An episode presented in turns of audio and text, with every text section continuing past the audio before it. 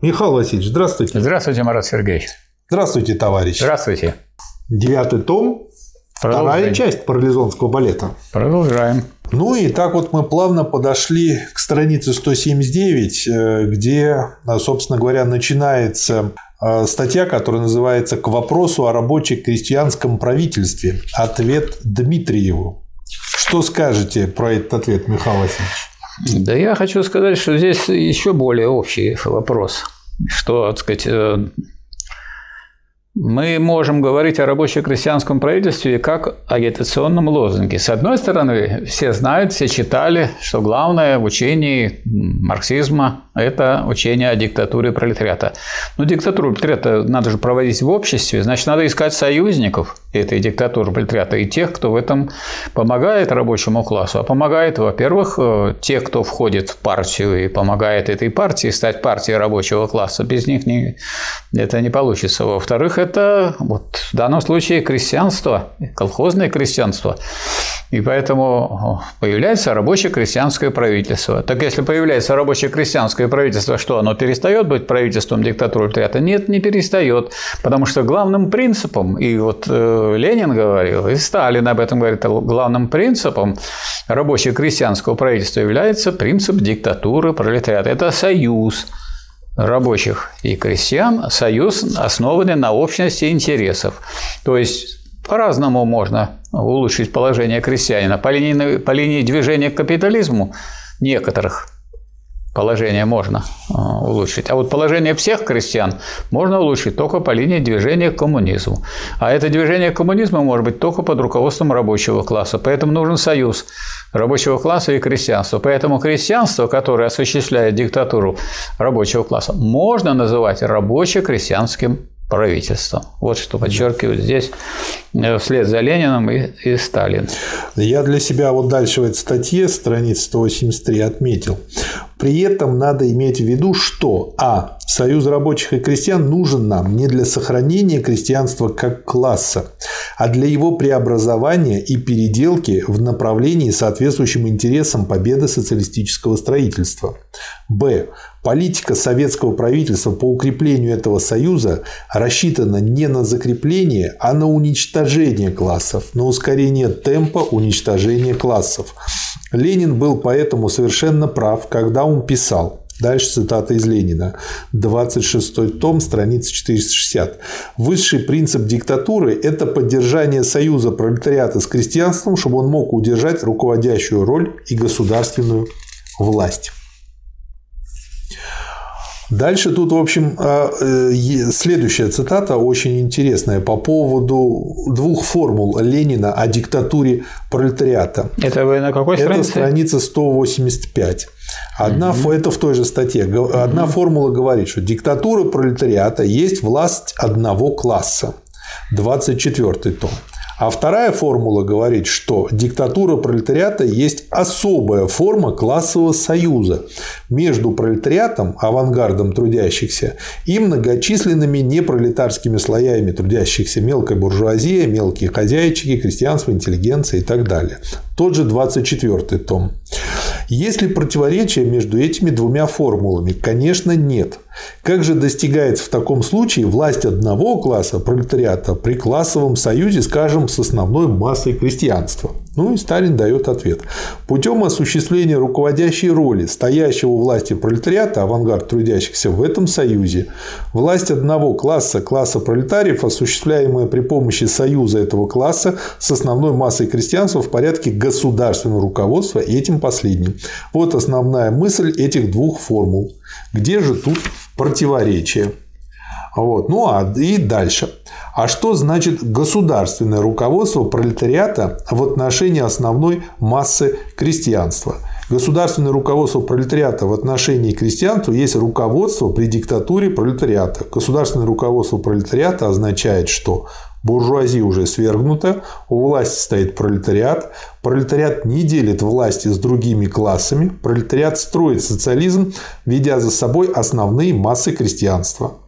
Руководство же пролетариата при буржуазно-демократической революции и диктатуре пролетариата и крестьянства означает, что а. Капитализм остается как основа. Б. У власти стоит революционно-демократическая буржуазия, составляющая преобладающую силу в составе власти. И В. Демократическая буржуазия делит власть с пролетариатом. Г. Пролетариат высвобождает крестьянство из-под влияния буржуазных партий, руководит им идейно-политически и подготовляет борьбу для свержения капитализма. Разница тут, как видите, коренная.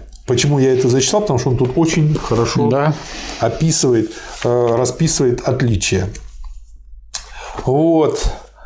Э, так, у вас дальше да. на странице 188. Да, вот помечено. я бы эту линию продолжил, угу. о которой вы говорите, что сам тут э, и Ленин, и Сталин видят проблему в том, что, с одной стороны, это диктатура пролетариата, но, во-первых, пролетариат не может провести эту диктатуру, если не будет иметь союзника.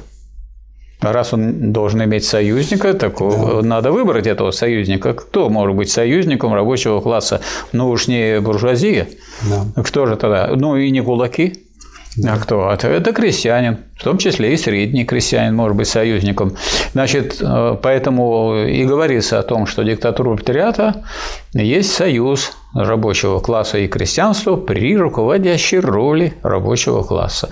Зачем нужна руководящая роль рабочего класса? Она нужна, во-первых, для того, чтобы рабочий класс не сказать, сводил свою деятельность к осуществлению каких-то мелких своих интересов, которые есть у отдельных рабочих, а должен думать об интересах класса в целом. А интересы класса в целом, они выгодны они э, соответствуют интересам крестьянства, потому что только на пути э, вперед к социализму можно э, одновременно решить задачу улучшения положения рабочих и улучшения положения крестьян.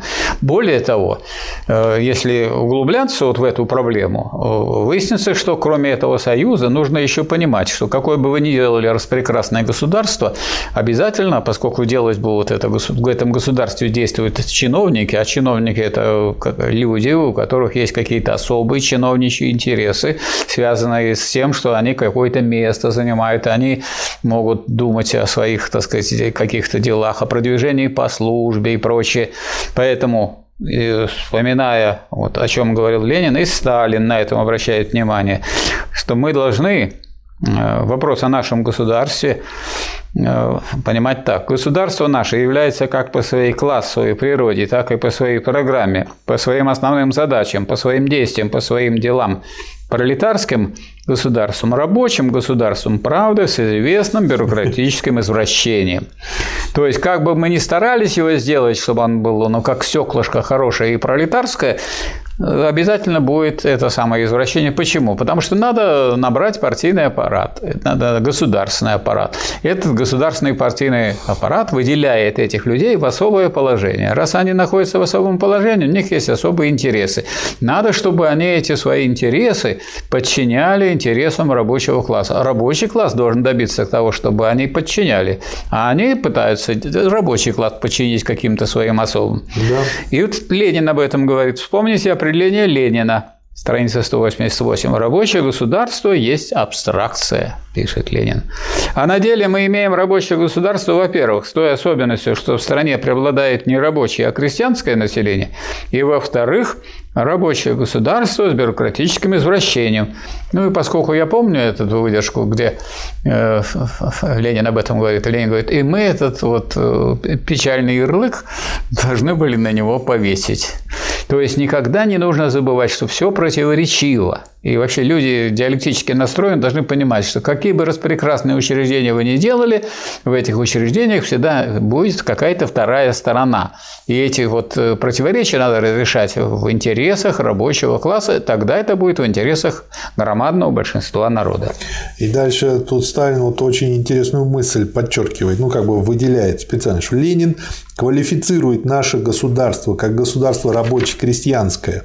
Но было бы странно не понимать, что Ленин имеет в виду во всех этих случаях не характеристику классовой природы нашего государства, а определение той политики укрепления смычки, которая вытекает из пролетарской природы и социалистических задач нашего государства в условиях нашей крестьянской страны. 189 189 да? В этом условном и ограниченном смысле, но только в этом смысле можно говорить о рабоче-крестьянском государстве, что и делает в указанных местах своих трудов Ленин.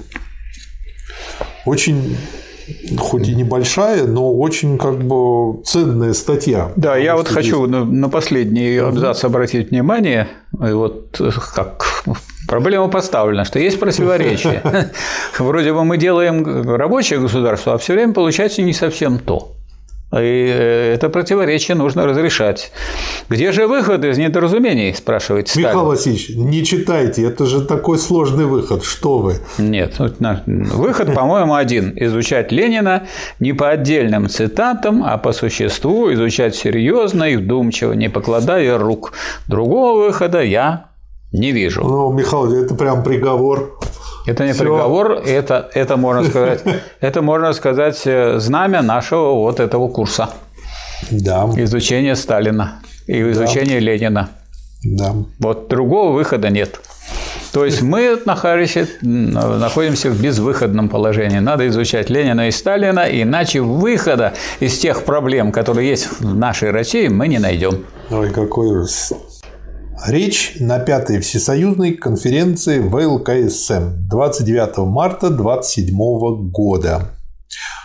Тоже небольшой материал, но очень полезный. Первый вопрос – это вопрос о нашей промышленной политике. Это, так сказать, наши внутренние дела. Второй вопрос – вопрос о нанкинских событиях. Это дела внешние стало быть. Товарищи, основная линия, по которой должна пойти наша индустрия, основная линия, которая должна определять все ее дальнейшие шаги, это есть линия систематического снижения себестоимости промышленной продукции, линия систематического снижения отпускных цен на промышленные товары. Что добавите, Михаил Васильевич? Я добавлю к тому, что это э, глубочайшее вообще положение, которое связано не только с, э, с тем строем, который создавался, с социализмом, но связано, вообще говоря, с, э, с развитием производительных сил. К чему сводится развитие производительных сил? К росту производительности труда. А к чему сводится производительность труда? К тому, что теперь на каждый продукт затрачивается труда все меньше и меньше. То есть это снижение, можно сказать, трудоемкости. А какой показатель выражает это снижение трудоемкости? Снижение себестоимости. Потому что себестоимость, если у вас производительность труда растет, себестоимость снижается. Другое дело, что вы можете это вот э, замаскировать, можете это игнорировать и начать надувать цены, надувать. И тогда что получать, что делают капиталисты ради прибыли. Хотя в начале капитализма, как вы знаете. Если я вот хочу выиграть у другого капиталиста, у Марата Сергеевича, я должен взять и понизить цены на свой товар. И тогда люди пойдут, пойдут хоть я и старше, и не такой красивый, а будут брать у меня. А он возьмет теперь и понизит цены на свой товар. Все от меня убегут и пойдут к Марату Сергеевичу. И вот так, вот такая конкуренция. А при монопольном ведении хозяйства, при империализме, это все выбросили, эту всю конкуренцию. Конкуренции такой не стало, и вздуваются монополистические цены. И мы от этого все страдаем. И, а потом обсуждают, вот сейчас обсуждают вопрос, будем ли мы индексировать тем или не будем. Так индексация – это просто поддержание того уровня, который уже был. Это больше ничего. Индексация – это повышение э, доходов или зарплат на тот уровень, которые были до этого.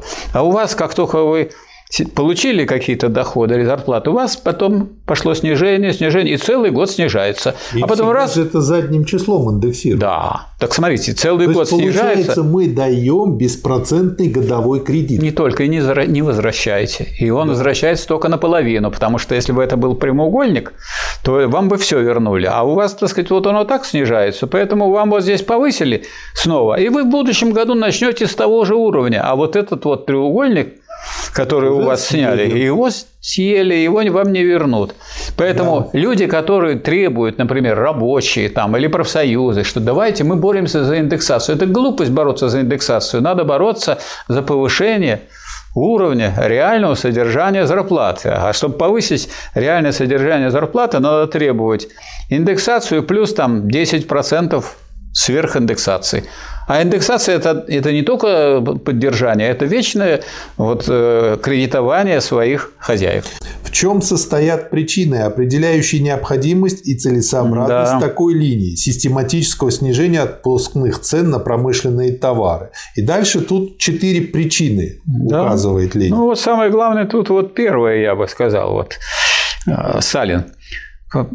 Первая причина состоит в том, что промышленность, базирующаяся на высоких ценах, не есть и не может быть настоящей промышленностью, ибо такая промышленность должна неизбежно выродиться в тепличное растение, которое не имеет и не может иметь жизнеспособности. Только промышленность, систематически снижающая цены на товары, только промышленность, базирующаяся на систематическом снижении себестоимости продукции, только промышленность, систематически улучшающая, стало быть, свое производство, технику и организацию труда, методы и формы управления хозяйством, хозяйством, только такая промышленность нужна нам, ибо только она может развиваться вперед, и только она может дать пролетариату полную победу.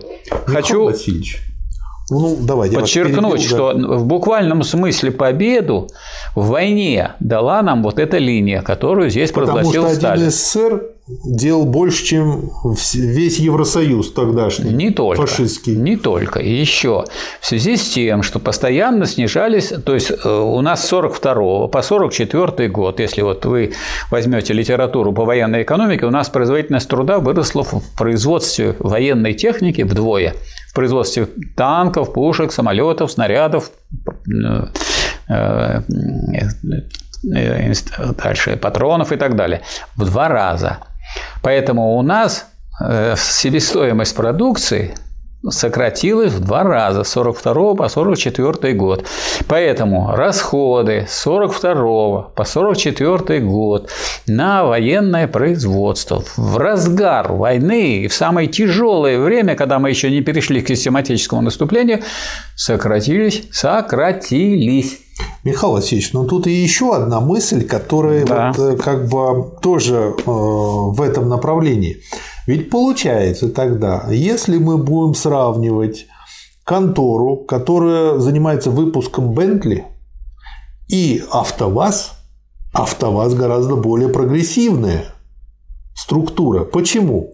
Потому что это массовое производство, потому что она резко удешевляет все. Конечно, нужно поставить вопрос о том, как это выглядит, качество и прочее, но это уже вторично. Но э, сам этот конвейер, он по своему принципу более совершенная Конечно. структура, чем пускай даже э, самая напичканная техникой автомастерская, чем является производство Бентли, где кисточкой э, каких-то королевских белок что-то там якобы вырисовывают, но это же вообще кустарничество. Хочу поддержать ваше выступление ссылкой на высказывание Форда. Форд, как известно, был прогрессивный так сказать, такой так сказать, предприниматель. Между прочим, выпускал автомобили Форд. Mm-hmm. Он сказал, я не хочу сказать, делать э, автомобили на капризы богатых. Я хочу делать э, автомобили, которые могут пойти, так сказать, в широкую продажу. А если я начну делать для богатых, мне придется работать, э, не применяя там технические приемы, не применяя автоматизацию, конвейер, а на выполнение вручную капризов этих богатых. Здесь приделать то, здесь открутить вот это и так далее. Я, говорит, такое делать не буду. И это понимают люди, которые являются действительно прогрессивными, да. даже из числа капиталистов. Ну, а уж если говорить о социализме, здесь же ведь э, вот эта политика, направленная на снижение цен, она не только соответствует росту производительности труда, но она соответствует и основному экономическому закону социализма. То есть без всяких, так сказать, заявлений о том, что мы повысим пенсии, мы повысим зарплаты, мы повысим доходы, там, военным, пенсионерам. Но если у вас понижаются цены, значит, все реальное содержание их сказать, денег у всех возрастает. То есть на самом деле, на самом деле идет постоянное улучшение жизни народа. А если идет постоянное улучшение жизни народа, то народ отвечает на это постоянное улучшение постоянным улучшением своей работы. И поэтому вот такой идет э, кумулятивный процесс, одно другому помогает. Отсюда и высочайшие темпы роста, которые давала экономика при Сталине. При Сталине не, потому, что он Сталин, а он Сталин потому, что он проводил то, что соответствует линии на строительство коммунистического общества. А вторая причина состоит в том, что наша промышленность базируется на внутреннем рынке, ну, понятно, мы же изолированы да. были. Третья причина состоит в том, что без снижения цен на промышленные товары, без систематического удешевления промышленных товаров немыслимо, немыслимо сохранить те условия, которые необходимы для дальнейшего подъема заработной платы рабочих. Из этого следует, что совсем не обязательно говорить, что вы сейчас получали 120 рублей, а будете получать 140 рублей. Будете получать 120, а покупать будете на эти 120 гораздо больше, на 20 20% на 150% да. больше, чем до этого. И это люди понимали.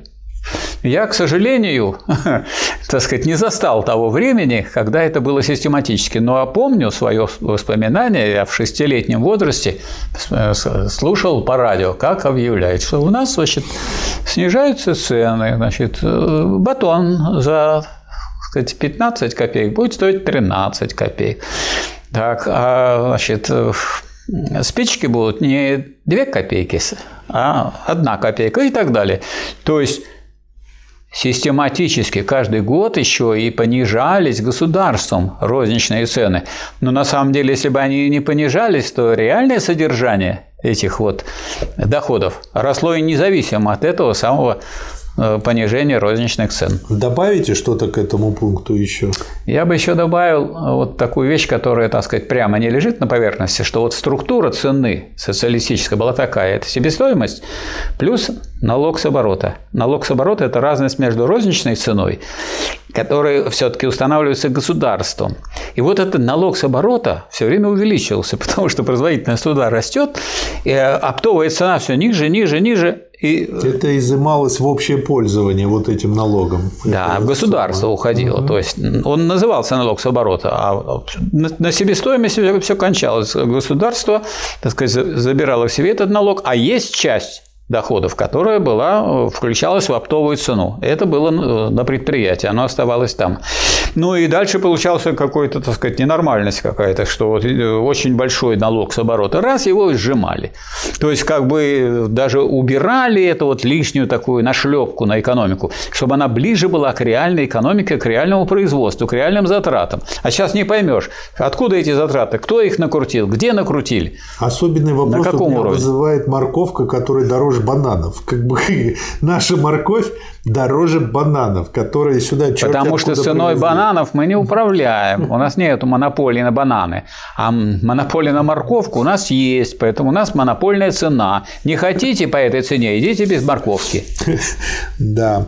Наконец, четвертая причина состоит в том, что без снижения цен на промышленные товары мы не можем сохранить ту смычку между пролетариатом и крестьянством, между индустрией и крестьянским хозяйством, которая составляет базу диктатуры пролетариата в нашей стране. Ну вот смотрите, какая глубокая мысль, что вот это не просто, дескать, чтобы вам было лучше. Интересно, значит, у вас э, вы хотите смычку, вы хотите руководить крестьянством, да, диктатуру пролетариата. А что крестьянство от этого? Да крестьянство будет все, все более дешевой цене покупать продукты. Тоже будет лучше. Все лучше. Да. Он пойдет, и все предметы потребления, все промтовары будут дешевле, дешевле, дешевле. И да. на свою оплату, которую имеет колхозник на трудодень, он будет все больше и больше получать. То есть у него с каждым днем, с каждым годом улучшается жизнь. Тогда он может действительно вместе со Сталином сказать, что жизнь стала веселей. И смычка неформальная, а, а чтобы существу. качество жизни было да. такое же хорошее. И количество, чтобы и... она жизнь не, не укорачивалась, а удлинялась. Да, и вот Сталин не был бы Сталином, если бы не ответил на вопрос, а что требуется для этого? 196 да. страница. Для этого необходимы коренное улучшение техники производства, коренное улучшение организации труда на предприятиях, коренное улучшение и упрощение всего хозяйственного аппарата, решительная борьба с бюрократизмом хозяйственного аппарата. Все это называется у нас социалистической рационализацией производства и управлением хозяйством. Да. Позвольте теперь перейти ко второму вопросу, к вопросу о нанкинских событиях. Я Это думаю, что как? нанкинские события, 198 страниц, не должны быть для нас неожиданностью. Империализм не может жить без насилия и грабежей, без крови и выстрелов. Но на то, что он и на то он и империализм. Поэтому события в Нанкине для нас не могут являться неожиданностью. О чем говорят эти события? В чем их политический смысл? Они говорят о том, что в политике империализма наступил перелом. Перелом от вооруженного мира к вооруженной войне против китайского народа. Я вот еще тут хочу сказать, что в Китае ведь э, считают, что датой Второй мировой войны по-моему, 1931 год. То есть и Китай потерял 37 миллионов, больше нас. Да, Я а мы считаю, это 28. справедливо. Да. Да. И началась она в сентябре 1931 года. И вот, то есть, а это 27 год. То есть, как бы Сталин уже видел, к чему идет. Дальше. Добьются ли они своей цели? Это покажет ближайшее будущее. Необходимо, однако, заметить, что они добились пока что одного, 201 страница, углубления ненависти среди китайцев против империализма, сплочения сил Гаминдана и новой передвижки революционного движения в Китае влево. Едва ли можно сомневаться, что результаты получаются пока что обратные. Очень хороший материал. Да. Так. Следующий материал – вопросы китайской революции. Тезисы для, про- для пропагандистов, одобренные ЦК ВППБ. Чем интересен этот материал? Он тезисный, очень краткий, очень насыщенный. И, по сути дела, уже на основе этих тезисов, как я понимаю, дальше уже и строилась вся работа, поскольку это одобренный ЦК ВКПБ. Первый раздел «Перспективы китайской революции». Это страница страница? 221. Основные факты, определяющие характер китайской революции. Первый. Полуколониальное положение Китая и финансово-экономическое господство империализма. Второе. Гнет феодальных пережитков, усугубляемый гнетом милитаризма и бюрократии. Третье.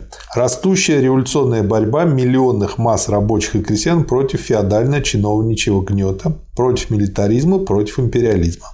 Четвертое. Политическая слабость национальной буржуазии. Пятое. Растущая революционная активность пролетариата, рост его авторитета среди миллионных масс трудящихся.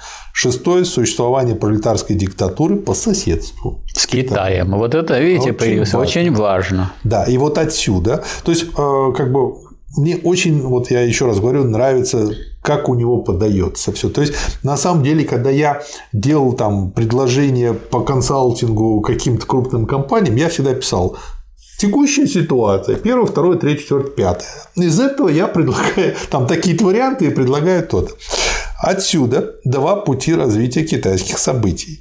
Либо национальная буржуазия разобьет пролетариат, вступит в делку с империализмом и вместе с ним пойдет в обход против Поход. революции, в Поход. поход против революции для того, чтобы кончить ее установлением господства капитализма. Либо пролетариат ототрет в сторону национальную буржуазию, упрочит свою гегемонию и поведет за собой миллионные массы трудящихся в городе и деревне для того, чтобы преодолеть сопротивление национальной буржуазии, добиться полной победы буржуазно-демократической революции и постепенно перевести ее потом на рельсы социалистической революции со всеми вытекающими отсюда последствиями. Вот это и делала китайская компартия Да. во главе с Мао Цзэдуном и при полном союзе и понимании и поддержке со стороны ВКПБ и товарища Сталина. Да. Второй раздел. Первый этап китайской революции. Первый период китайской революции, в период первого похода на север, когда национальная армия, приближаясь к реке Янцзы, одержала победу за, одерживала победу за победой, а мощное движение рабочих и крестьян еще не успело развернуться, национальная буржуазия, в скобках не компрадоры, шла вместе с революцией. Национальная буржуазия, поддерживая революцию, старалась использовать ее в своих целях с тем, чтобы, направляя ее по линии главным образом территориальных завоеваний, ограничить ее размах. Борьба между правыми и левыми в Гаминдане в этот период была отражением этих противоречий. Попытка Чайканши в марте 26 года изгнать коммунистов из Гаминдана была первой серьезной попыткой национальной буржуазии обуздать революцию. Известно, что ЦК ВППБ уже тогда считал, что необходимо вести линию на сохранение Компартии в составе Гаминдана, что нужно вести дело к уходу или исключению правых из Гаминдана. Апрель 26 года. Последующие события целиком подтвердили правильность этой линии.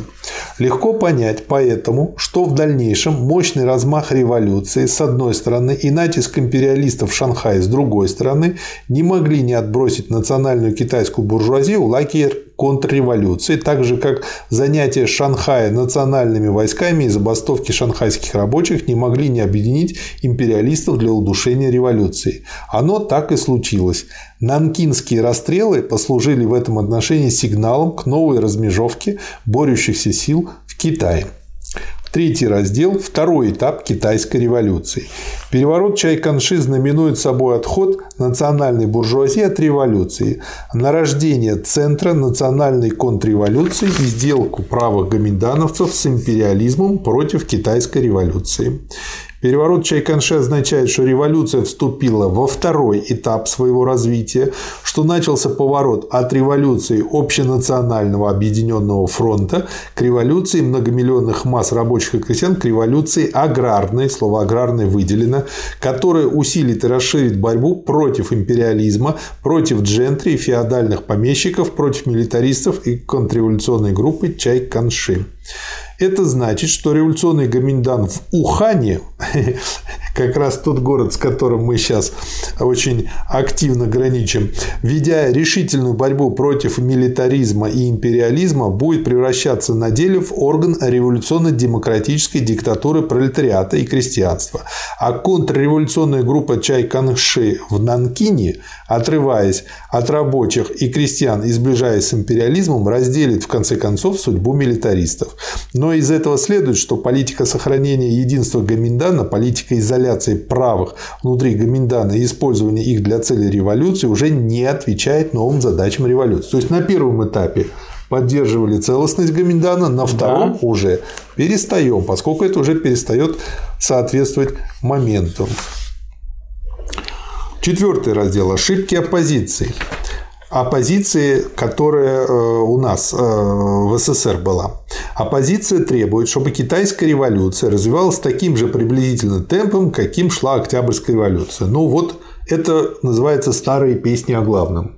То есть они знают, как правильно, и для них правильно, как было у нас, и да, теперь они другого. хотят как бы нашего хомяка распространить на всю планету. Да. Вот. Ну, собственно говоря, вот в этом-то их и ошибка состоит. Оппозиция требует немедленного создания Советов рабочих крестьянских солдатских депутатов в Китае но что значит создать советы теперь? Вопросительный знак. И вот тут вот, вот смотрите, Михаил Васильевич, ведь не изучая Ленина и потом очень важно Сталина, вот на мой взгляд, мы очень верно, не, не, слово правильное, неправильное тут, верно сделали, что сначала Ленина, а потом Сталина читаем. Потому что благодаря Сталину мы, во-первых, лучше понимаем Ленина, он просто толкует его очень здорово, очень э, хорошо и понятно. И с применением практическим, да. Да, это во-вторых. И в-третьих, э, становится э, видно вот эта вот глупость. И это именно глупость. Почему? Потому что человек, который не изучал это, он скажет, ну а что плохого? Власть советом, советская власть. То есть для него это нормально. А дальше здесь Сталин очень подробно раскрывает, в чем а, ошибка и показывает, что. Но есть же революционная часть в Гаминдане, в Ухане. Соответственно, если мы сейчас э, дадим лозунг «власть советом», это означает, что мы противопоставим еще не созданные советы имеющимся революционному правительству, которое пока что еще работает. То есть, грубо говоря, э, Сталин здесь применяет э, как бы марксистский метод, но на бытовом уровне, я знаете, какую ему аналогию нашел? На переправе лошадей не меняют. Если мы уже вошли в реку, если нас тянут конкретные лошади, надо дойти до берега, а потом а там уже, заниматься. да, распрягать. Да, а, распрягать. А во время переправы, ну, утонем просто-напросто. Тут очень, да, ценная мысль говорится, что нельзя вообще в любое время создавать советы. Оппозиция требует немедленного создания да. советов рабочих, крестьянских, солдатских депутатов в Китае. Что значит требует? Ну, как можно потребовать от рабочих создавать советы? Это рабочие могут создать, так сказать, если они желают. Но требовать этого вообще нелепость. Да. Но что означает создать совет? советы теперь? Во-первых, их нельзя создать в любой момент. Они создаются лишь в период особого подъема революционных волн. Я хочу сказать, что мы вот после 1989 года сделали попытку создать такие э, э, объединения рабочих, советы рабочих в разных да. городах.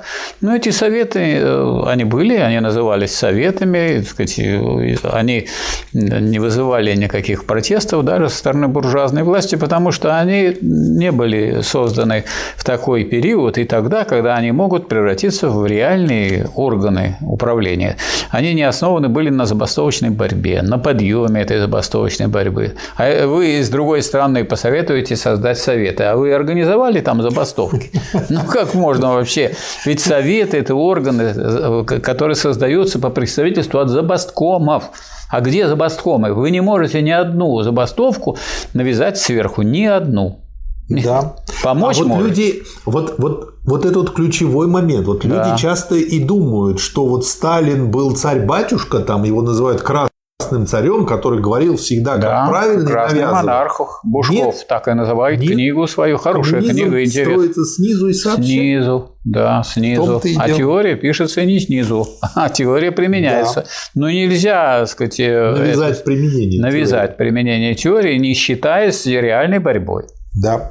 И э, этот материал, 330-я страница, собственно говоря, вот э, Сталин потом да. и э, резюмирует. Выходит таким образом, что высказываясь за уход Компартии из Гаминьдана в данный момент, эти три слова в данный момент выделены жирным, оппозиция играет на руку врагам китайской революции. Недавний пленум ЦК нашей партии поступил поэтому совершенно правильно, решительно отвергнув платформу оппозиции.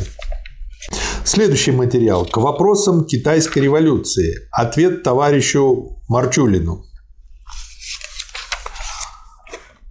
Советы рабочих депутатов есть всеобъемлющая 235 страница угу. и потому лучшая революционная организация рабочего класса. Но это еще не значит, что их можно создавать всегда и при всяких условиях. Ну, это знаете, как, э, как бы Автомобиль очень удобное средство передвижения, да. но это не означает, что по болоту надо ехать на автомобиле. И по лесу, в котором нет дорог. Особенно трудно ехать. Да. Когда... К сожалению, вот эти постоянные вот эти встречаются стволы. Да. Ну, вы знаете, у меня есть знакомый, который на Ниве старой советской грибы любит собирать. Он говорит, я не выхожу из машины, просто собираю грибы, Нет, протягиваю на, руку. На танке можно собирать грибы. Можно да. и на танке, да. Когда Хрусталев, первый председатель Совета рабочих депутатов в Питере, поставил вопрос летом 1906 года после отлива революции об образовании Советов рабочих депутатов, то Ленин ему возражал, сказав, что в данный момент, когда арьергард крестьянства не подоспел еще к авангарду, к пролетариату, нецелесообразно создавать Советы рабочих депутатов, и Ленин был совершенно прав.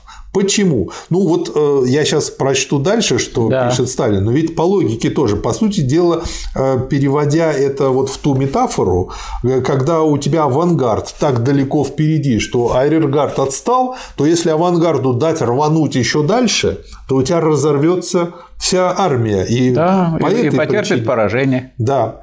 Поэтому, потому что Советы рабочих депутатов не есть простая организация рабочих. Советы рабочих депутатов есть органы борьбы рабочего класса против существующей власти, органы восстания, органы новой революционной власти. И только как таковые они могут развиваться и крепнуть. И если нет условий для непосредственной массы борьбы против существующей власти, для массового восстания против данной власти, для организации новой революционной власти, то создание рабочих советов нецелесообразно, так как они без таких условий рискуют сгнить и превратиться в пустую говорильню. Кстати говоря, что мы и наблюдали. А под основу, а под основу развития забастовочной борьбы можно и нужно вести, потому что если развертывается забастовочная борьба, она в нужный момент может превратиться в создание и да. системы советов, поскольку советы получаются из забастовочных комитетов, когда каждый забастовочный комитет направляет в совет своего представителя и отзывает, да. если он не соответствует его да. требованиям. Ну и дальше на следующей странице Сталин пишет, там, что значит сейчас создать советы. Это значит э, бросить перчатку Гаминдану и, по сути дела, противопоставить советы революционному Гаминдану. И значит, э, по сути дела, э, организовать двоевластие в Ухане, и это навредит революции. Ясно, что это нецелесообразно. Когда дальше он развивает мысль, опять же, вот он всегда доводит как бы до полного объяснения. 237 страница.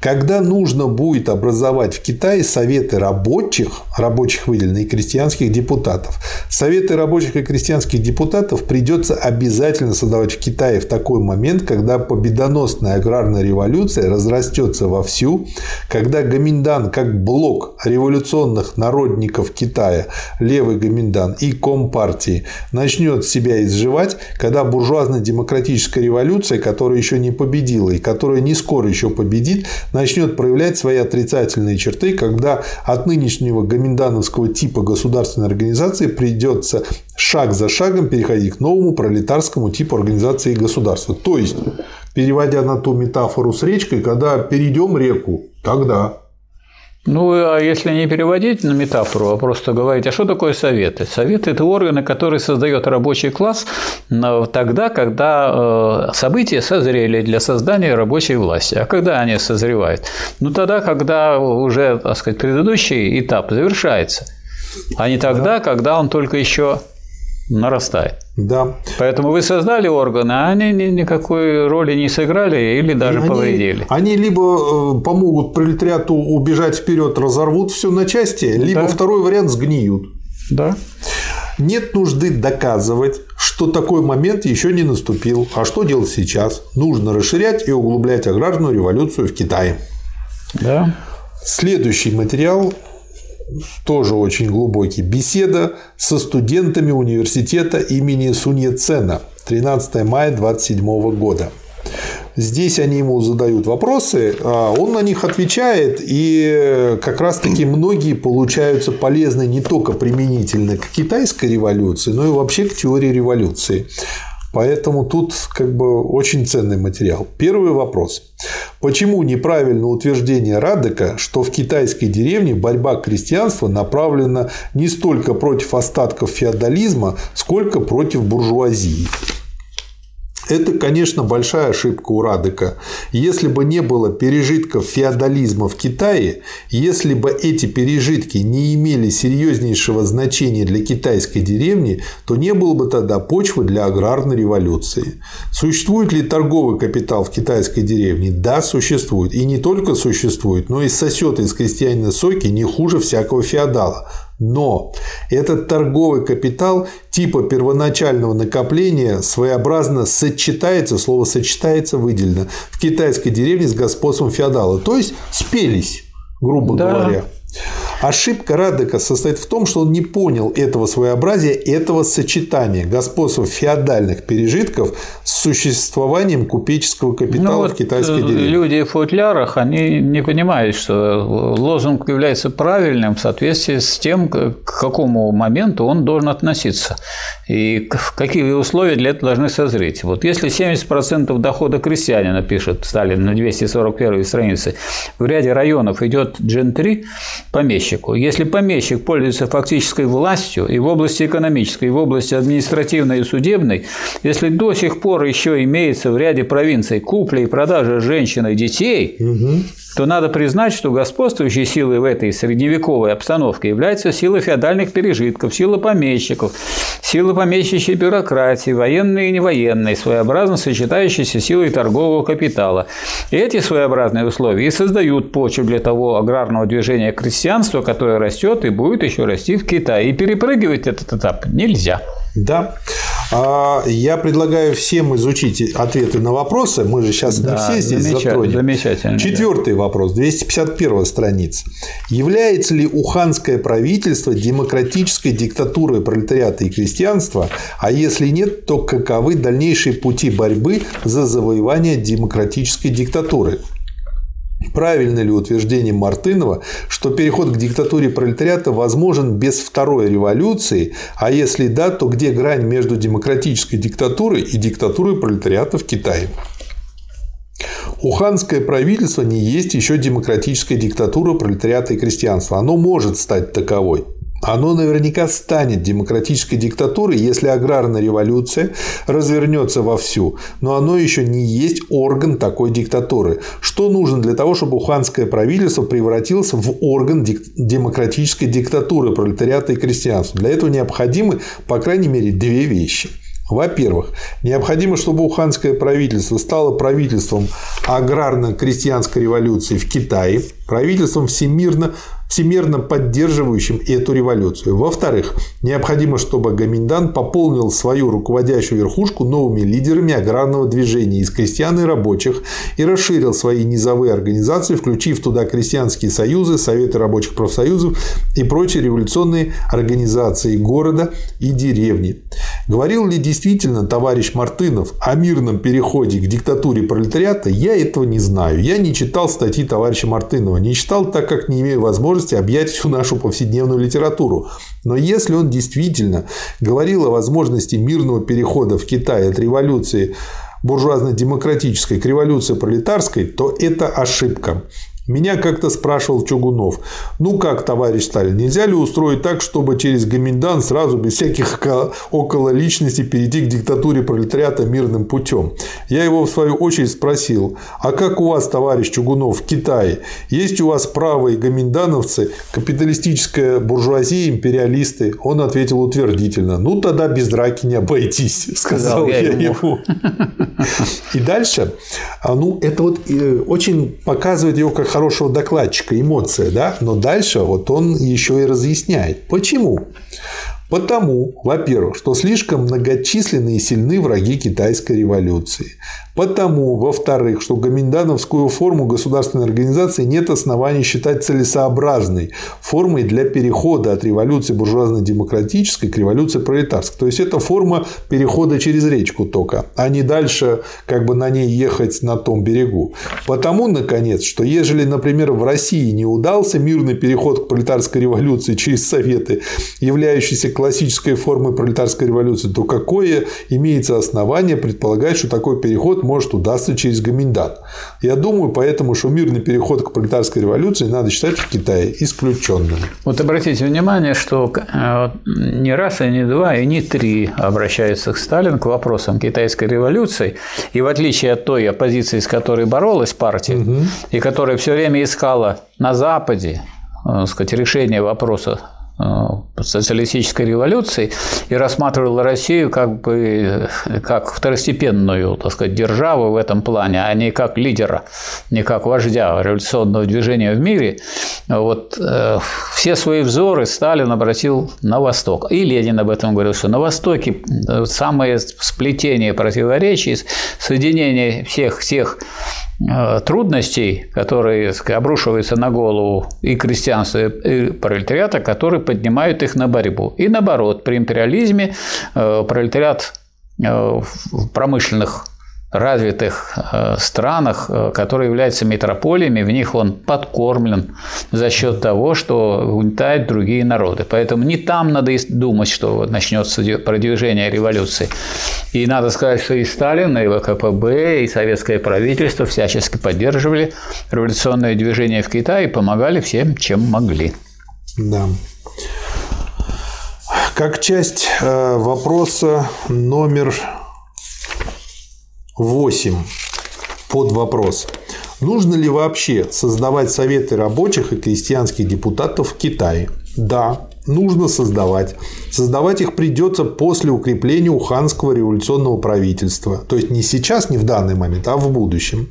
После развертывания аграрной революции, при переходе от революции аграрной, от революции буржуазно-демократической к революции пролетарской.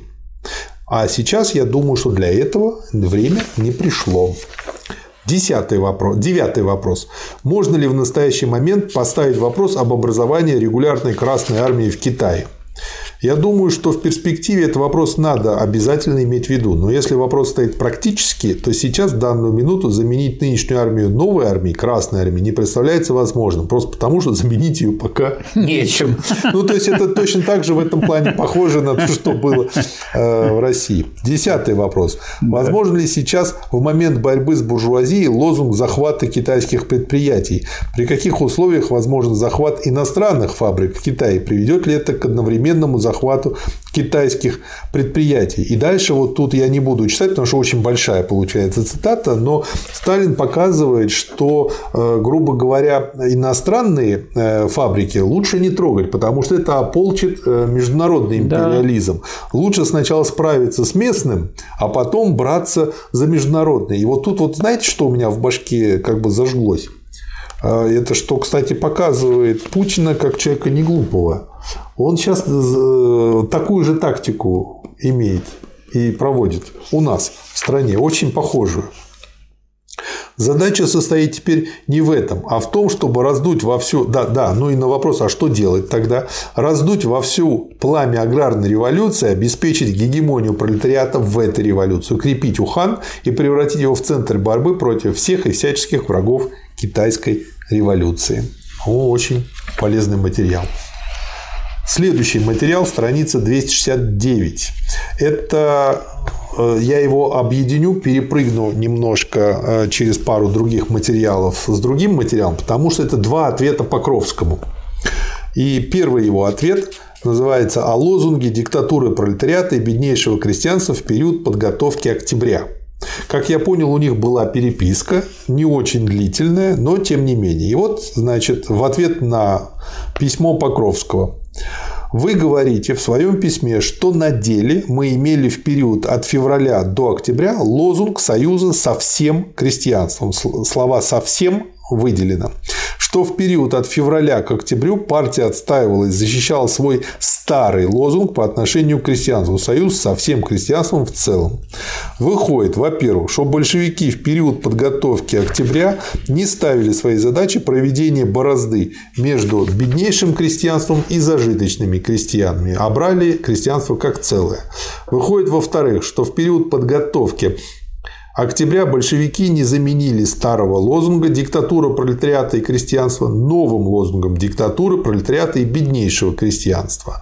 Выходит в-третьих, что большевистская политика борьбы с колебаниями и соглашательством Советов в период подготовки октября с колебаниями среднего крестьянства в Советах и на фронте с колебаниями между революцией и контрреволюцией, с колебаниями и соглашательством, принявшими особо острый характер в июльские дни, когда Советы во главе с соглашателями из эсеров и и меньшевиков пошли в ногу с контрреволюционными генералами в деле изоляции большевиков, выходит, что эта большевистская борьба с этими колебаниями и соглашательством известных слоев крестьянства была беспредметной и абсолютно ненужной.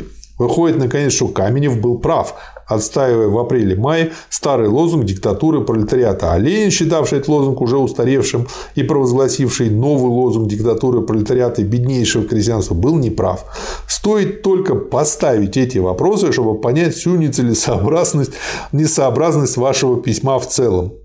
Но так как вы являетесь большим любителем отдельных цитат из сочинений Ленина, вот почему я это выделил, вот причина, почему он недопонимает. Ну, не глупый человек, прочел бы последовательно, разобрался бы.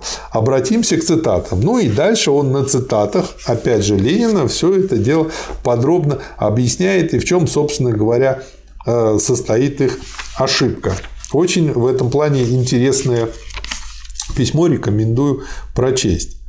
Э, к октябрю мы шли и победили в октябре вместе с беднейшим крестьянством, страница 276, при сопротивлении кулачества, тоже крестьянство, и колебаниях со стороны среднего крестьянства.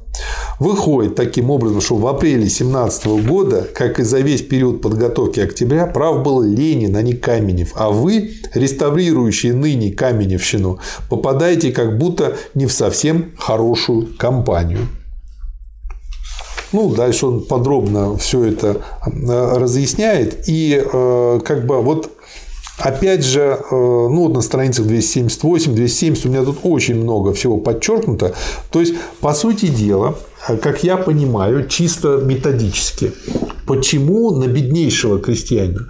Потому что нужно было на что-то опереться. Беднейший Это крестьянин, рабочего класса. Ему прямой. деваться некуда. Он батрак. Он такой он... пролетарий только на селе. Да. И поэтому уже дальше он никуда не будет колебаться. И поэтому, ну вот когда я строю дом, я копаю э, до твердой основы, если иначе он, поплывет фундамент. Если, он, будет, если он и будет колебаться, то он больше будет колебаться в сторону рабочего класса, да. чем в сторону тех, кто его сделал вот этим самым пролетарием. Да. А вот середняк и кулак они как раз-таки получается как такое болотце. Если я на это болотце попробую опереться, я утону просто в нем. То есть вот такая метафора. Как она? Я, ну, это понятно совершенно. Тем более, что середняк, он и в одну сторону готов подвинуться, и в другую сторону. Все зависит от силы, от обстановки, от обстоятельств. Будет побеждать рабочий класс с беднейшим крестьянством, середняк колебнется сюда. Будет побеждать кулак, Вполне возможно, он подберет значительную часть среднего крестьянства. Да, ну и я предлагаю, собственно, взять и второй ответ Покровскому, хоть он и не рядом да. тут находится, но в этом же томе. Ответ Покровскому. Второй. Страница. 315 начинается. Из него я как бы Сталин здесь а, опять же повторяет и еще более разжевывает а, как бы все, что он сказал в предыдущем письме. И, в общем-то, а, можно сказать, что второй ответ, он является, по сути дела, таким очень четким конспектом первого ответа. Вот. Но, да. да, и поэтому я из него только окончание хочу прочесть. А я бы начало бы отметил. А, давайте. Начав переписку с вами, я думал, что имею дело с человеком, добивающимся истины. Теперь, после вашего второго письма, я вижу, что веду переписку с самовлюбленным нахалом, ставящим интересы, в кавычках, своей персоны выше интересов истины. Не удивляйтесь поэтому, если в этом коротком и последнем ответе я буду прямо называть вещи их именами. Да. И поскольку в том, что написал Покровский, было что-то новое, он на это ответил, а да. на остальное говорит, читайте предыдущие ответы и заканчивает письмо так. Не ясно ли из этого, что вы ни черта, ровно ни черта не поняли в вопросе о перерастании буржуазной революции в революцию пролетарскую? Страница. 321. Вывод. Надо обладать нахальством невежды и самодовольством ограниченного эквилибристика, чтобы так бесцеремонно переворачивать вещи вверх ногами. Как делаете это вы, уважаемый Покровский? Я думаю, что пришло время прекратить переписку с вами. Иосиф Сталин. Да. Вот. Ну, вот таких Покровских было много. И они росли, росли, и очень много, как выяснилось уже после начала 50-х годов, сказать, они пошли в атаку, такие покровские. Да. Они даже ждали смерти такого человека, как Сталин, потому что э, с ним бы они не могли поспорить. А с некоторыми другими, которые не разобрались, не, не являются твердыми, не являются глубокими людьми.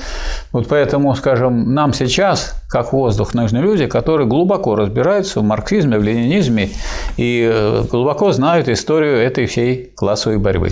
Я думаю, что нужно еще добавить к тому, что вы сказали, том плане, что нам нужны люди, которые э, как бы не просто хотят разобраться, а, а которые понимают, что все люди заняты, времени немного.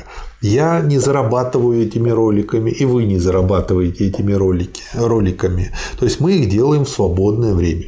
У нас есть еще работа, есть еще семьи, Вот, и поэтому мы используем ночное время и все другое время, которое могли бы отдыхать, на запись, монтаж, подготовку, на тайм-коды и прочее, прочее. Так это прочее. же лучшая форма да. самореализации. Но это что означает? Это еще и означает, что если кто-то пишет в комментариях, э, как бы, что за фигня, я по этому поводу потом его посылаю надолго и в определенное место, это означает, что я потратил целую неделю на что-то.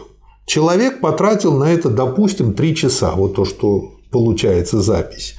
И после того, как он потратил 3 часа, написал, что фигня. Или написал, что какая-то блажь, или еще что-то. Ну, в общем, какую-то пургу написал. Но я потратил в разы больше. И я могу его послать туда, куда посылают часто. Я имею на это полное право. И я считаю, что нахамил он мне, а не я ему. Но вы делаете так, как делал товарищ Сталин. Он говорит, уважаемый товарищ, вы последний раз появляетесь у нас на ресурсе. Да, ну поскольку я не такой, как бы, как товарищ Сталин, как бы в этом плане я менее сдержанный гораздо. Вот, я себе позволяю гораздо более краткие формулировки и более точные адреса. И иногда, иногда не часто, не часто у нас на канале нет бана, как думают некоторые горе-комментаторы. Иногда, если уж совсем кто-то разошелся, да, я тогда отправляю в бан. Но, Но надо понимать, редко. что любой ответ, он дается не только тому, кто непосредственно является субъектом, которому угу. отвечает, но и другим, которые хотят пойти по этой дорожке. Вот по этой причине приходится давать такие ответы, потому что комментарии видны всем. Да. И получается, если человек не в теме, просто загуглил и вышел на видео, видит кучу плохих комментариев, он может из-за этих придурков не посмотреть очень ценную с нашей точки зрения да. запись. Поэтому приходится отвечать. Но нам нужны люди, которые не сосредоточены на своем эго, на своем я. Ой, меня дураком назвали. Или ой, что-то такое, значит, про кисейную барышню получилось. А которые понимают, что люди тратят свое время, и они совсем не хотят тратить его на людей, которые просто болтаются в интернете и просто чатятся. Давайте не будем забывать, что в сфере идеологии, в том числе в сфере пропаганды, в том числе в интернете идет классовая борьба как форма классовой борьбы. Да. да. Следующий очень ценный материал. Вообще, как бы, Михаил Васильевич, я да. в шестом томе задавал вопрос, дальше будет еще. Вот, а вот уже дошли до девятого, а материал да, все да. четче и четче. 282 страница. Революция в Китае и задачи Коминтерна. Речь на десятом заседании восьмого пленума ИККИ 24 мая 27 года. Страница? 282. Первый раздел угу. некоторые мелкие вопросы. Ну вот тут, видимо, Сталина гораздо больше достал некто по фамилии Троцкий, поэтому он аж три страницы посвятил этому товарищу. Троцкий и Зиновьев, страница 284, не перестают утверждать, что ЦК ВКПБ и Коминтерн отстаивали и отстаивают будто бы политику поддержки национальной буржуазии в Китае.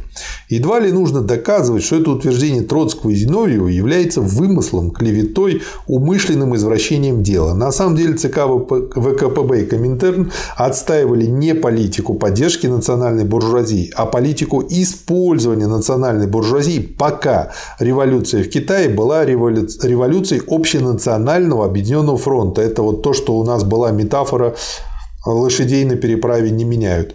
И эту политику заменили они потом политикой вооруженной борьбы с национальной буржуазией, когда революция в Китае стала революцией аграрной, а национальная буржуазия стала отходить от революции, то есть когда перешли на другой берег. Несчастье оппозиции в том именно и состоит, что она не может обойтись без клеветы и извращений. Второй раздел.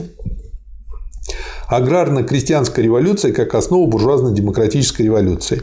Коминтерн исходит из того, что преобладающим фактором гнета в Китае в данный момент, стимулирующим аграрную революцию, являются пережитки феодализма. Именно потому, что феодальные пережитки со всей их милитаристско-бюрократической надстройкой являются основной формой гнета в Китае, именно поэтому и переживает теперь Китай величайшую по своей силе размаху аграрную революцию – а что такое аграрная революция. Она именно и есть основа и содержание буржуазно-демократической революции. Именно поэтому и говорит Коминтерн, что Китай переживает в настоящий момент буржуазно-демократическую революцию. Но буржуазно-демократическая революция в Китае направлена не только против феодальных пережитков, она направлена вместе с тем против империализма. Почему? Потому что империализм со всей его финансовой и военной мощью в Китае есть та сила, которая поддерживает, вдохновляет, культивирует и консервирует феодальные пережитки со всей их бюрократической, милитаристской надстройкой. Ну правильно, они же, чтобы качать э, ресурсы из Китая, э, образовали целое с этой феодальной буржуа надстройкой да. в Китае. И поэтому, борясь с ними, мы подрываем корни их экономического поэтому интереса. Сталин здесь не просто цитирует Ленина по подходящим вопросам, а он анализирует, что происходит в это время. Ну, в чем, как развивается этот процесс, процесс э, перерастания одной революции в другую, и э, вырабатывает политику, соответствующую моменту, а не соответствующую тому, что когда-то писали по каким-то вопросам. Михаил Васильевич, где-то в начале 2000-х а, некто академик Глазьев написал Талмуд по поводу того, как нам развивать экономику в нынешней нашей стране. Что меня поразило? Меня поразило, что первое, я когда-то до этого читал Глазьева, он пишет, ну, видно, что человек не глупый. Я не могу сказать, что я во всем с ним согласен, но видно, что не дурак. Но когда я прочитал этот документ, под которым подписались помимо Глазева еще 55 наших академиков, у меня было такое ощущение, что эти 55 фруктов собрали 55 своих аспирантов, причем троечников, и я думаю, так оно и было, поскольку во многих вузах именно так и делают, академики что же перестают сами писать очень часто, ну, липовые которые. И они, эти 55 аспирантов, каждый написал свой кусочек. Получилось, во-первых, лоскутное одеяло, а во-вторых, такая фигня на уровне хуже курсовой работы второкурсника.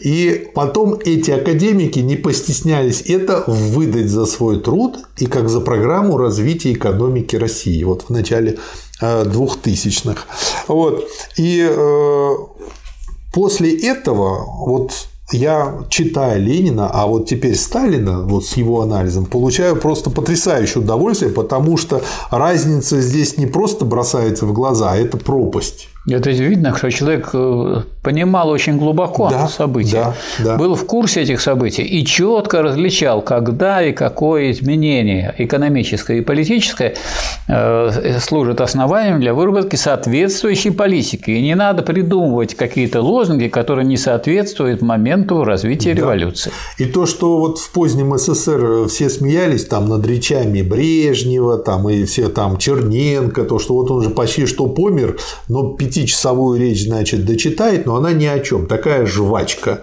Жует, жует, жует. Так вот то, что написали те академики, то, что все нынешние программы 2020, я их лично изучал очень глубоко. Это та же самая жвачка. О чем это говорит? Что нами сейчас правит та же бюрократия, которая вылезла вот в позднем СССР.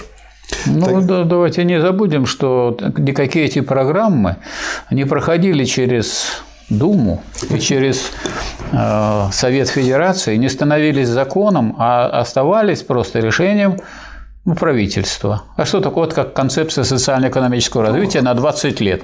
А что такое постановление, что такое решение правительства? Это не обязательный документ, он обязательный для членов правительства, но больше ни для кого. И когда он наталкивается на какой-нибудь закон или указ президента, если он указом президента проведен, ну, тоже наталкивается на какой-то закон, то не надо забывать, что вот указ президента – это документ четвертой степени важности, потому что сначала идет Конституция, потом федеральные конституционные законы, потом обычные федеральные законы, потом постановление правительства, а после этого еще, не, вернее, э, вот э, до постановления правительства указы президента. И вот когда указ президента сталкивается с каким-нибудь законом, что проводится? Закон. По тому порядку, что какой существует. Значит, если хочет президент или правительство что-то реализовать, они должны прийти в Думу и прийти в Федеральное собрание и провести, и у них там есть большинство вполне конституционное, они могут Конституцию даже поменять. Примите, и тогда люди будут выполнять. А иначе получается игра в борьбу и игра в улучшение. Михаил я знаете, что подумал? А ведь вот мы сейчас как раз-таки и имеем тот случай, который описал Сталин по поводу того, что предлагала оппозиция в Китае делать. У нас а, авангард ушел куда-то далеко, наше правительство, как корова-то, бегает само по себе, что-то там мычит, а страны это не касается, оторвать. И мало того, видно, насколько деградировало это наше правительство. То есть получается, вот оно, очень хорошая иллюстрация того, как не надо делать и буржуям даже тоже. Но это говорит о том, что они даже свое буржуинство не могут организовать. Я правильно понял, что вы советуете правительству для того, чтобы улучшить свою работу, почитать Ленина подряд? Не почитать, а прочесть.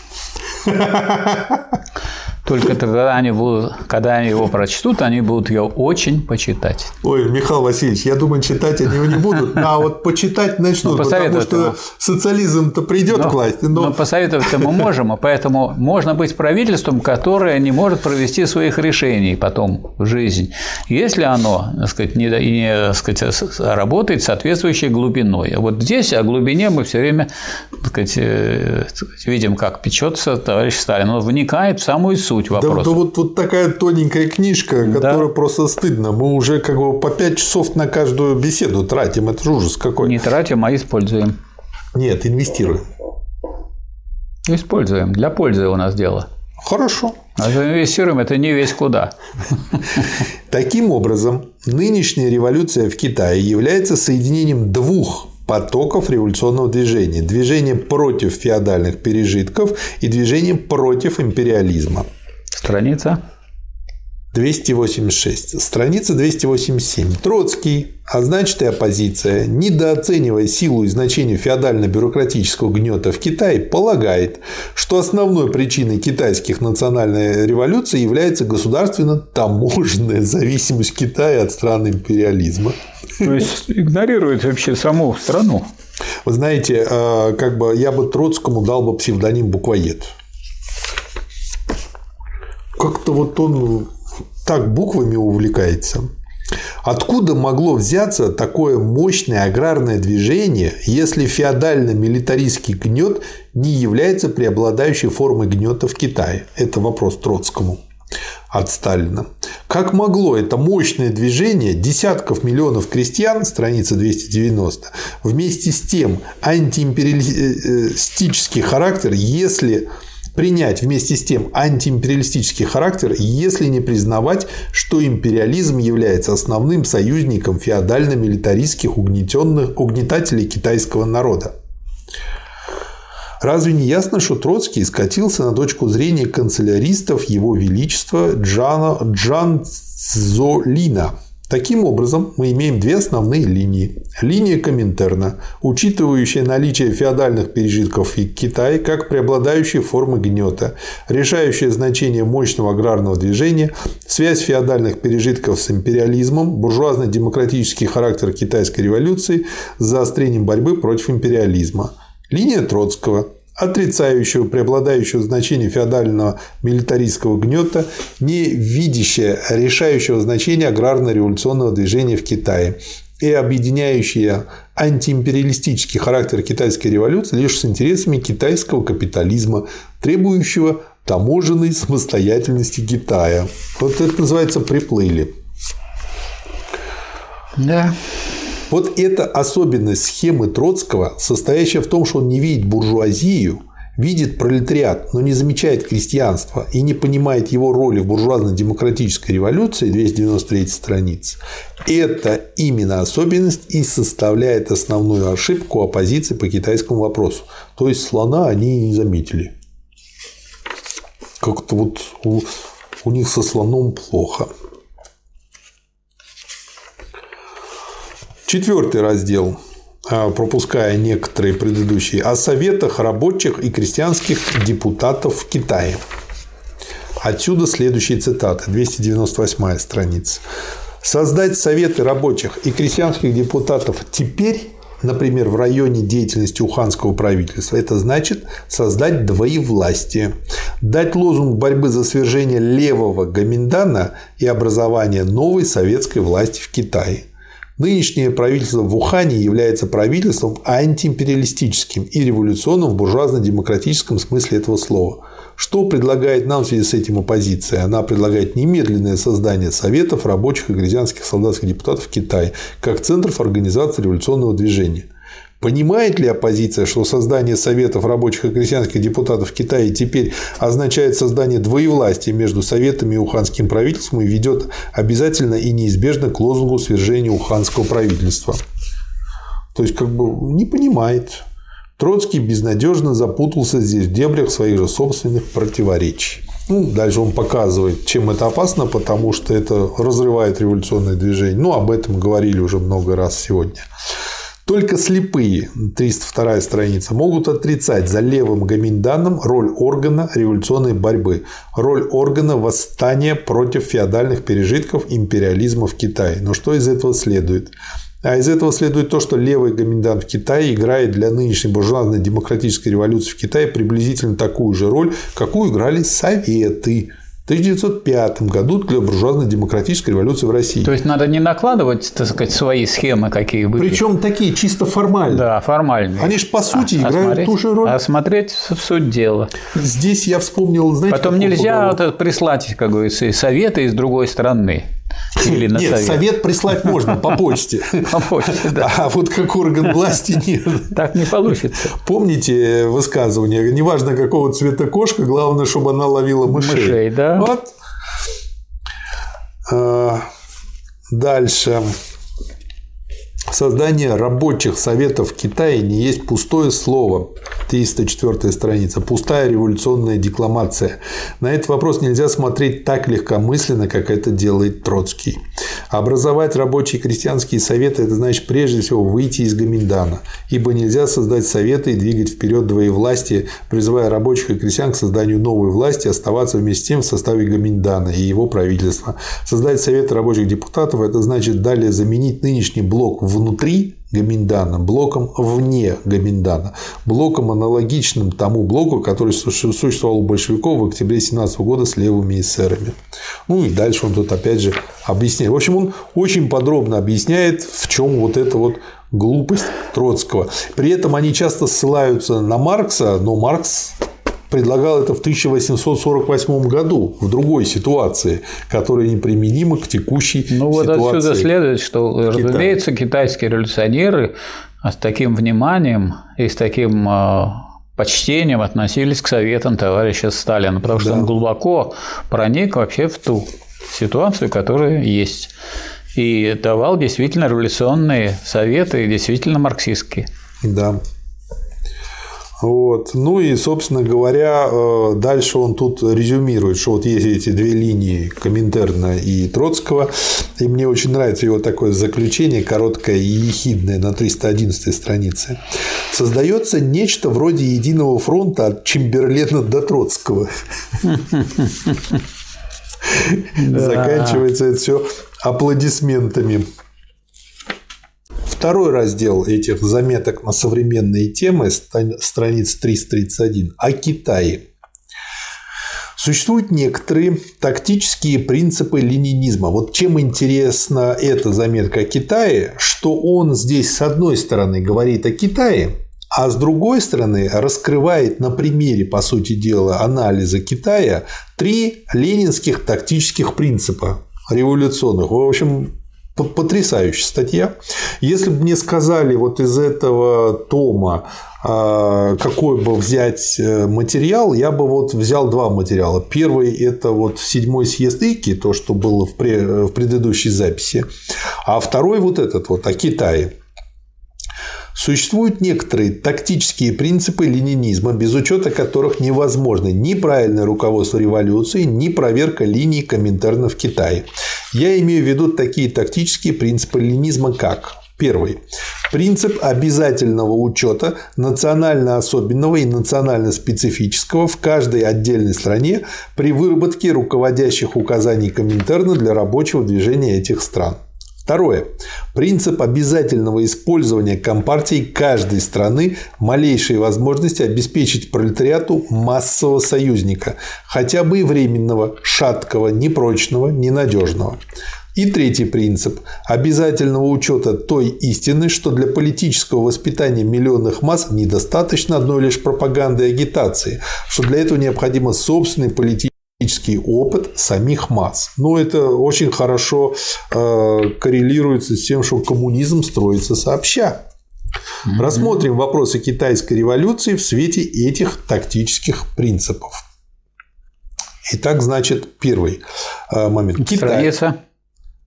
332, сейчас 333. Угу. Китай, в отличие от России 1905 года, это про особенности китайские, представляет полуколониальную страну, угнетаемую империализмом.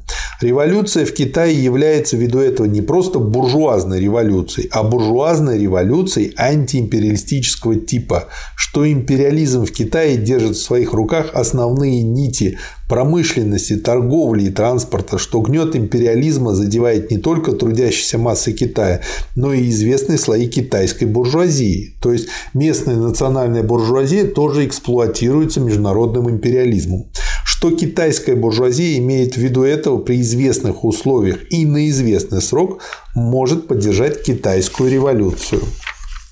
Вот. На деле оно так и случилось, как да, известно. Да, именно так и произошло. Перейдем теперь ко... Ну и дальше он это все подробно раскрывает. Читайте сами. Э, перейдем ко второму тактическому принципу ленинизма, страница 339. Из характера и перспектив китайской революции вытекает вопрос о союзниках пролетариата в его борьбе за победу революции. То есть мы не просто так вот с Бадуна берем союзников, а именно из характера революции. Чтобы разбить могущественных противников, необходимы помимо рабочего, помимо всего прочего, гибкая и продуманная политика пролетариата, умение использовать каждую трещину в лагере противников, умение найти себе союзников, если даже эти союзники являются шаткими, непрочными союзниками, при условии, что союзники эти являются массовыми союзниками, что они не ограничивают революционную пропаганду и агитацию партии пролетариата, не ограничивают работу этой партии по организации рабочего класса и трудящихся. То есть в одном абзаце просто методичка о том, как находить союзников. Да. Ну, потрясающе. Ну и нет никакого вот шапка закидательства, что мы да. вот революционеры да. пойдем сделаем и так далее. Это очень трудное дело, революция. Да. И в этом трудном деле надо, так сказать, все возможности использовать, которые бы облегчили это дело. Да. Правильная политика вовсе не должна вести всегда и обязательно к непосредственной победе над противником. Это просто вот замечание, но очень важно. Да, я тоже это подчеркнул. Ага, вот, на давайте. странице 345. Читаем. Непосредственная победа над противником определяется не только правильной политикой, но и прежде всего и главным образом в соотношениях классовых сил. Это вроде да. бы как понятно должно быть всем людям, что если мы с вами боремся, это зависит не от, не от того, правильно ли я использую прием, а еще от того, кто сильнее. Да. Явным перевесом сил на стороне революции – распадом в лагере противника, благоприятной международной обстановкой. А люди, которые об этом забывают, они вообще не могут являться, так сказать, отдельными советниками в деле совершения революции. Да. И вот тут вот добавка очень важная. Но есть одно обязательное требование ниже через абзац на той же да. странице, которому должна удовлетворять правильная политика всегда и при всяких условиях. Это требование состоит в том, чтобы политика партии повышала боеспособность пролетариата, умножала его связи с трудящимися массами, подымала авторитет пролетариата среди этих масс, превращала пролетариат в гегемон революции. Вот тут вот знаете, да. что я хочу добавить? А человек, который изучал системный анализ, может сказать, ну ведь можно попасть в локальный максимум. И тогда, получается, нам нужно сделать, так сказать, отскок сторону. И этим он может оправдывать многие такие меньшевистские фантазии. Но что возразить этому человеку? А возражаю я ему следующее, как бы подтверждаю, что я согласен с тем, что пишет здесь Сталин. Дело в том, что коммунисты они базируются не на локальном фундаменте, а на том, что ведет э, к повышению благосостояния всех людей. И именно поэтому выбран пролетариат. То есть база у коммунистов и анализа коммунистов всеобщая. Да. Поэтому по определению здесь речь всегда идет о глобальном максимуме. Да. И поэтому всегда нужно э, это требование исполнять. Потому что сказать, проведение интересов рабочего класса улучшает положение всех трудящихся. Никакие другие слои трудящихся этим свойством не обладают. Объективно. Да. И дело не да. в том, хорошие это люди, плохие это люди, умные они или не такие уж умные, правильно ли они занимались, неправильно занимались. Это дело, речь идет о правильной политике. Да. И вот э, здесь Сталин демонстрирует, что он, конечно, величайший, гениальный политик и идеолог рабочего класса. Да. Перейдем к третьему тактическому принципу ленинизма. Этот тактический принцип касается вопроса о смене лозунгов, о порядке и способах этой смены страница 349. Он касается вопроса о том, каким образом лозунги для партии превращать в лозунги для масс. Вопроса о том, как и каким образом подводить массы к революционным позициям, чтобы сами массы убедились на своем собственном политическом опыте в правильности партийных лозунгов. Вот я тоже это подчеркнул и, и хочу и сейчас подчеркнуть, угу. что некоторые думают, что надо дать совет. Ну, советы у нас многие дают. У нас очень много советчиков, и можно сейчас сказать, что у нас страна советов. Да, Все, по любому вопросу, в большей степени, да, чем было у нас раньше. по любому вопросу даются советы, поэтому на самом деле эти советы проверяются опытом, опытом масс. Поэтому и массы начинают понимать, кто на самом деле действительный руководитель, кто идет впереди или кто ведет правильной дорогой, а кто является болтуном или человеком, который сбивает с правильном пути. Да. Убеждать массы нельзя одной лишь пропагандой и агитацией. Для этого необходим собственный политический опыт самих масс. Вот э, это вот э, корень того, что, по-моему, да. Семин не понимает. И, для, и дальше говорится, для этого необходимо, чтобы широкие массы сами испытали на своей собственной спине неизбежность, скажем, свержения данного строя, неизбежность установления новых политических и социальных порядков. Ну как вот, товарищи, вы, так сказать, которые смотрели, наблюдали, что вот какие-то новации у нас происходят, но убедились, что такое капитализм? Вот, э, по-моему, Семин этого не понимает. Не а понимает. От этого у него такой депресняк сквозит сквозит да. во всем, что делается. Всем, да, он просто показывает, как стало плохо жить. Да, и он, и он а не чего понимает. Оно, он а с чего оно вдруг вот, стало плохо Смотрите, жить? вот он это показывает, ну что ж вы не видите, что ж вы сидите? Видим. А он не понимает, что это как бы вот должно до шкуры каждого дойти, и, и это... тогда соображалка начнет работать. И это должно дойти не просто до понимания, а до действий. А действия Чтобы это... жрать было нечего. Нет, дело даже не в этом, а дело в том, что вот люди могут уже совсем опустившиеся люмпен пролетарии не являются революционерами. Да, и это, это у тоже. Горького показано, как говорится, на дне. А значит, надо дело в том, чтобы люди перешли от понимания того, как мы плохо живем, к тому, что надо сделать, чтобы жить лучше.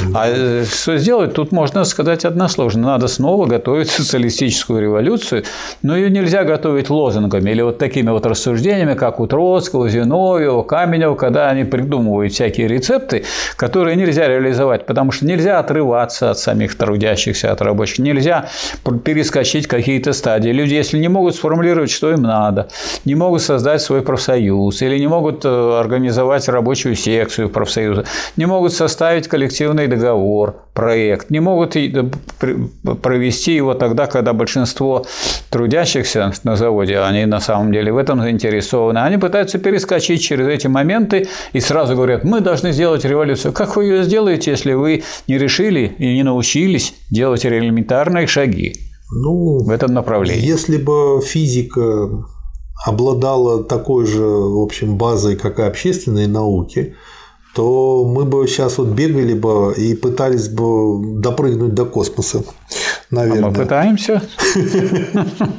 Надо строго различать. Вот тоже очень ценное замечание, страница 349 внизу.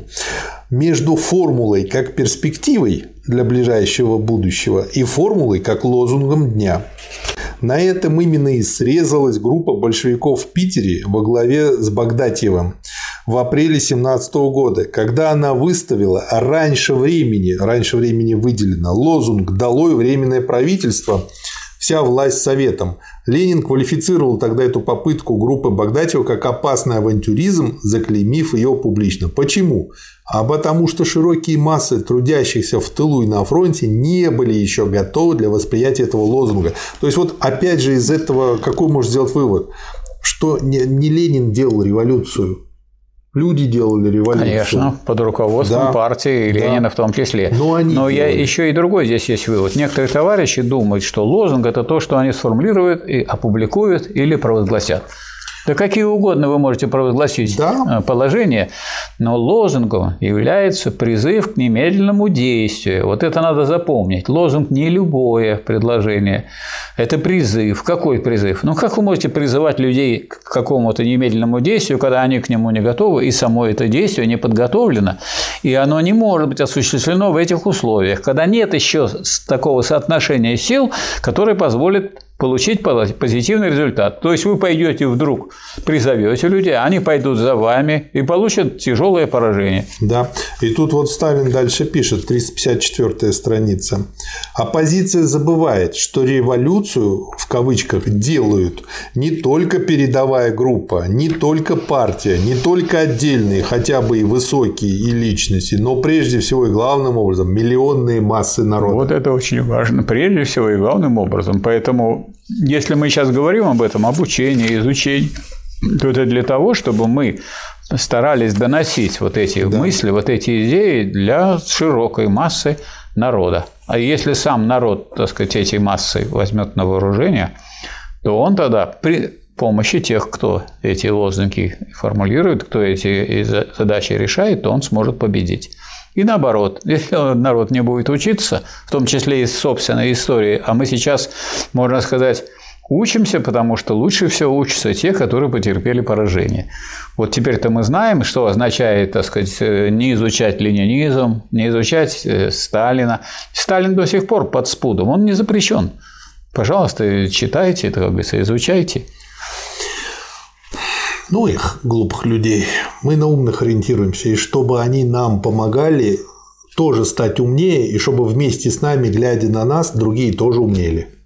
Все. Мы э, ориентируемся на умных и порядочных людей. Порядочный человек – это человек, который думает как человек, потому ну, что значит, он об обществе. Умный.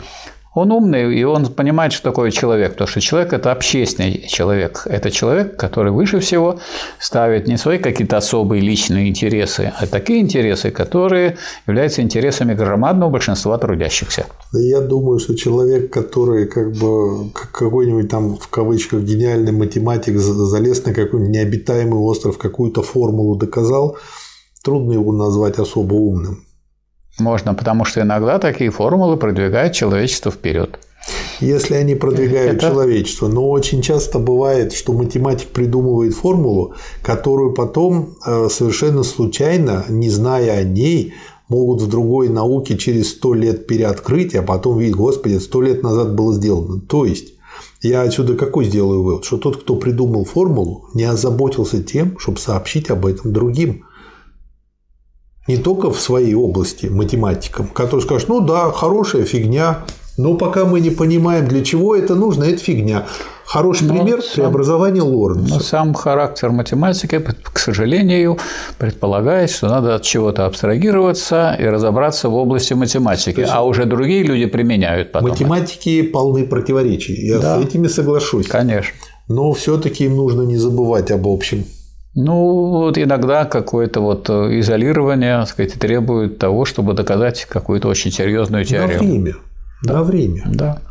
Михаил Васильевич, я предлагаю назвать этот э, выпуск, э, ну, как-то нужно совместить в названии, с одной стороны, что-то про Китай, а с другой стороны, вот про вот эти ленинские принципы революционной тактики – Потому что это нужно отразить это как маркер, чтобы легче было найти об этом информацию.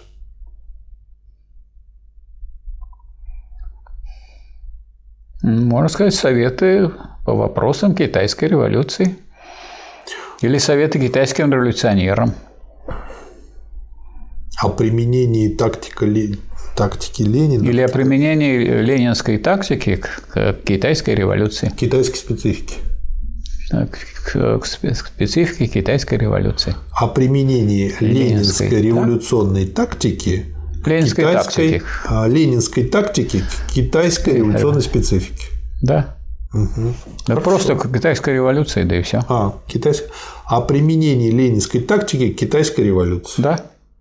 Потому что длинный уж очень не может быть. Ну да, надо обрезать, я согласен. Спасибо, Михаил Васильевич. Будем резать. Да, резать чертовой матери. Вам спасибо, спасибо, товарищи. Спасибо, товарищи. Успехов.